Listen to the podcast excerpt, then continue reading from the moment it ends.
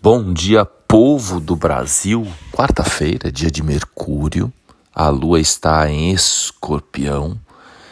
E com essa configuração a gente fica curioso para investigar alguma coisa. E a grande curiosidade do momento é quem vai ganhar a eleição de 2022.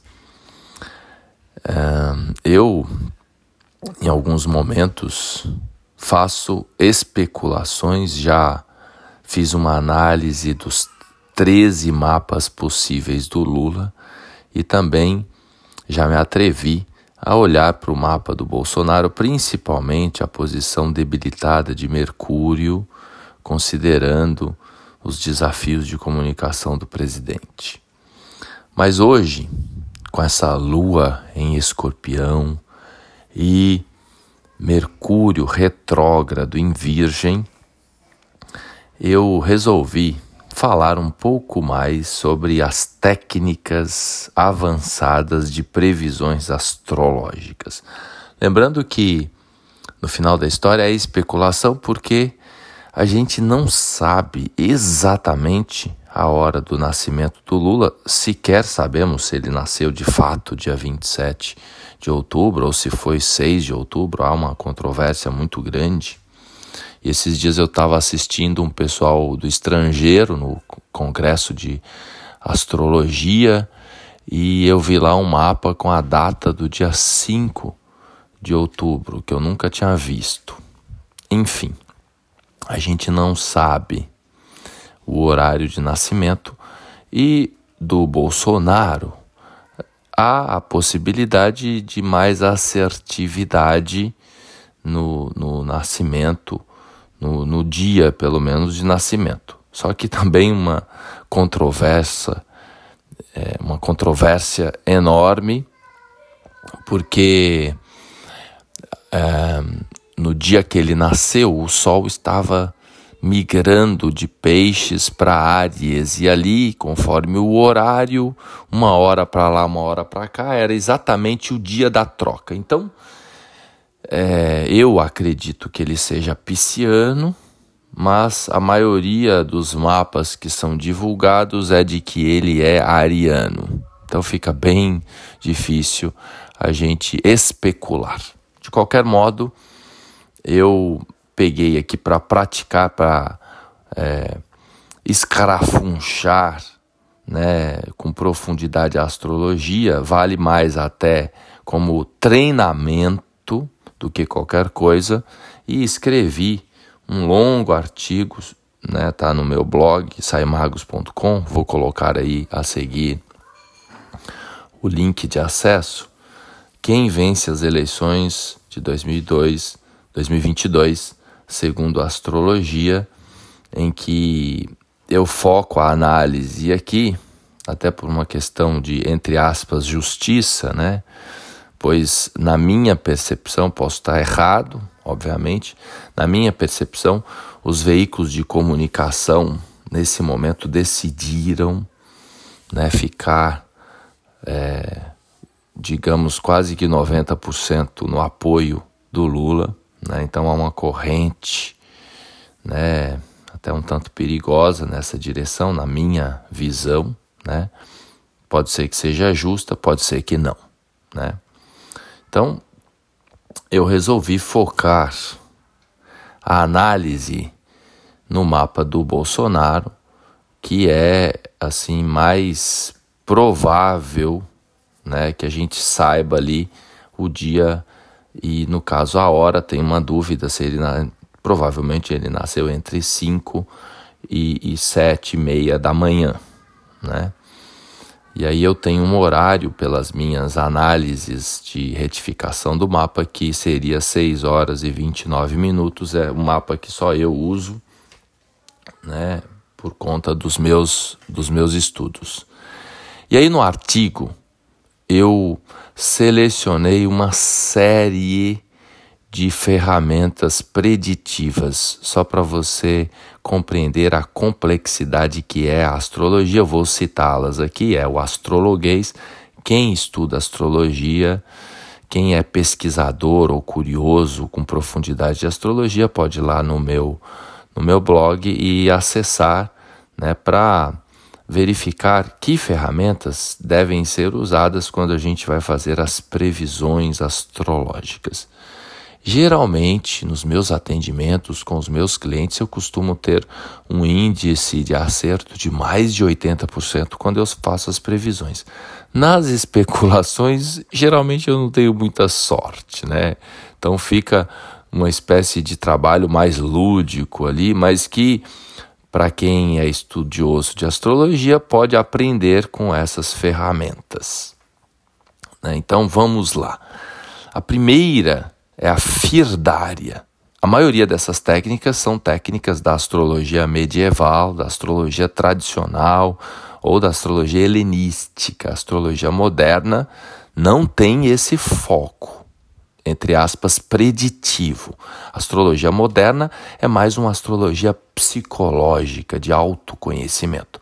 Mas os antigos, eles realmente acessavam né, técnicas para se relacionar com o futuro. Inclusive, os grandes reinados todos tinham lá um astrólogo que cumpria não só o papel de astrólogo, como médico da família, pois nos primórdios da medicina, a astrologia e a medicina estavam entrelaçados. Os temperamentos, que foi a base da medicina, né, Hipócrates e muitos outros astrólogos que vieram, né, usavam a astrologia como a principal ferramenta de orientação médica também. Então, houve um desenvolvimento inimaginável né, na antiguidade envolvendo a nossa relação com os posicionamentos astrais. Então, esta técnica firdária, ela determina ali períodos de tempo para cada planeta. Então, eu usei lá né? É, primeiramente, esta técnica. Lua pré-natal é uma outra técnica, então a gente verifica conforme o, a data de nascimento da pessoa, se a última lunação foi uma lua cheia ou uma lua nova, e a gente olha para o céu, a anterior, por isso chama-se lua pré-natal. Então a gente tira uma radiografia do céu, aí é fácil olhar, porque buscar a última lua nova ou a última lua cheia, vai depender se o mapa é com lua crescente. Só para compreender aqui, é, existem duas fases da lua. Uma fase que é quando a lua cresce em luminosidade, outra que é quando ela reduz em luminosidade. Então a gente verifica né, a lua pré-natal anterior. Tem até um fato interessante aqui, porque a lua pré-natal do Bolsonaro aconteceu no dia 8 de março de 1955. Isso independe do horário que ele nasceu, tá? Aqui é uma análise de fase da Lua. Paradoxo imenso por conta desta questão do Bolsonaro na relação com as mulheres, né? Então, a lua pré-natal dele foi no dia 8 de março de 1955, ao meio-dia e 41, no horário né, de Brasília, Brasil. É, a outra técnica é a profecção. Então a gente progride o ascendente, né? no caso dele, ele está né, no 67, é um ciclo de casa 8, um, né, um ciclo de, de muita transformação, um ciclo marciano, né, que talvez até tenha um favorecimento. Né? Aqui na minha perspectiva, o ascendente do Bolsonaro é Áries, então ele seria, na minha visão, é, pisciano e o ascendente é, seria Aries, não é? Então a profecção apontaria a casa 8 como a bola da vez, um, um é, é, um dos ciclos mais desafiantes da vida, as idades de casa 8, né? 31 anos, 43 anos, 55 anos, né? 67 anos, ou seja, de 12 em 12 anos. Inclusive, você pode levar isso em conta aí na sua vida, né? É, e, e, e, observar a sua vida de 12 em 12 anos, esse ano atual, é parecido com o que aconteceu em 2010, né? O ano que vem é parecido com o que aconteceu em 2011. E aqui eu aproveito para falar do outro candidato, do Lula, um pouco, pois em 2011 ele teve um enfrentamento de um câncer de laringe, né? Quem se recorda. Então, é uma das falas minhas no artigo, e eu também escrevi um outro artigo que é direcionado nesse mesmo artigo para o mapa do Lula. Tá? Aí um, é a análise dos 13 mapas do Lula que eu já citei aqui. Então, é, o ano que vem, 2023, é um ano de atenção, de muita atenção, de, de, talvez de preocupações envolvendo a saúde do Lula, né, por conta da profecção anual, que inclusive é a técnica, na minha perspectiva, mais efetiva de todas, a, a chamada progressão do ascendente, que são ciclos de 12 em 12 anos. Uma outra técnica, e tem que juntar tudo isso, tá, gente? O, pro, o desafio é juntar tudo isso e, e exercer como é, escreveu Alan Leo, um dos principais astrólogos né, já do nosso tempo mais moderno, inglês, né, a arte da síntese, ou seja, o bom astrólogo nem é aquele que domina todas as técnicas, mas aquele que escolhe, né, que faz uma síntese do que é mais importante diante de tantas técnicas. Aqui tudo isso é astrologia avançada, não é astrologia básica. Então, uma outra técnica são as direções primárias, né? Em que a gente pega ali e considera que um grau equivale a um ano. E aí a gente progride o mapa, são as progressões, né? Então, dentre as progressões, a profecção é um tipo de progressão, né? Existem as direções primárias, que é essa um, um grau, um ano, né? Há controvérsia, inclusive, porque tem técnicas diferentes, tem subtécnicas dentro disso. Se tem algum astrólogo tradicional aí, é, a minha especialidade não é somente astrologia tradicional, é a minha base, mas eu agrego outras ferramentas também de astrologia mais moderna. Eu junto um pouco, né? Pois eu sou um orientador também na linha psicológica, né? Intuitiva e tudo mais.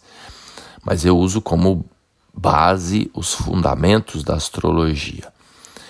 Então, um grau equivale a um ano. Existe uma outra progressão que a gente usa, que é a progressão secundária, a chamada lua progredida, que a gente usa muito, que são ciclos de dois anos e meio em dois anos e meio, que equivale, por exemplo, nesse caso, olhar para o céu no 77 dia de vida do Bolsonaro e aí extrair ali uma fotografia do céu e esse 77 dia de vida, né, equivale, né, ao 70 né, é, eu estou falando 77, né, no 60, não sei, os 6, 7, tá, gente, entendam aí que agora eu fiz confusão, Mercúrio retrógrado, fiz confusão aqui na minha cabeça.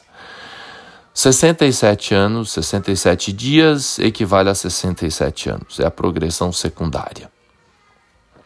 Uma outra técnica interessante são os pontos médios, ou seja, a distância entre um planeta e outro, né, no mapa natal. Então a gente pega lá, por exemplo, no mapa do Bolsonaro, é muito importante o caminho, né, é, ali entre, no caso, entre Saturno e Marte, ou entre Saturno e Júpiter.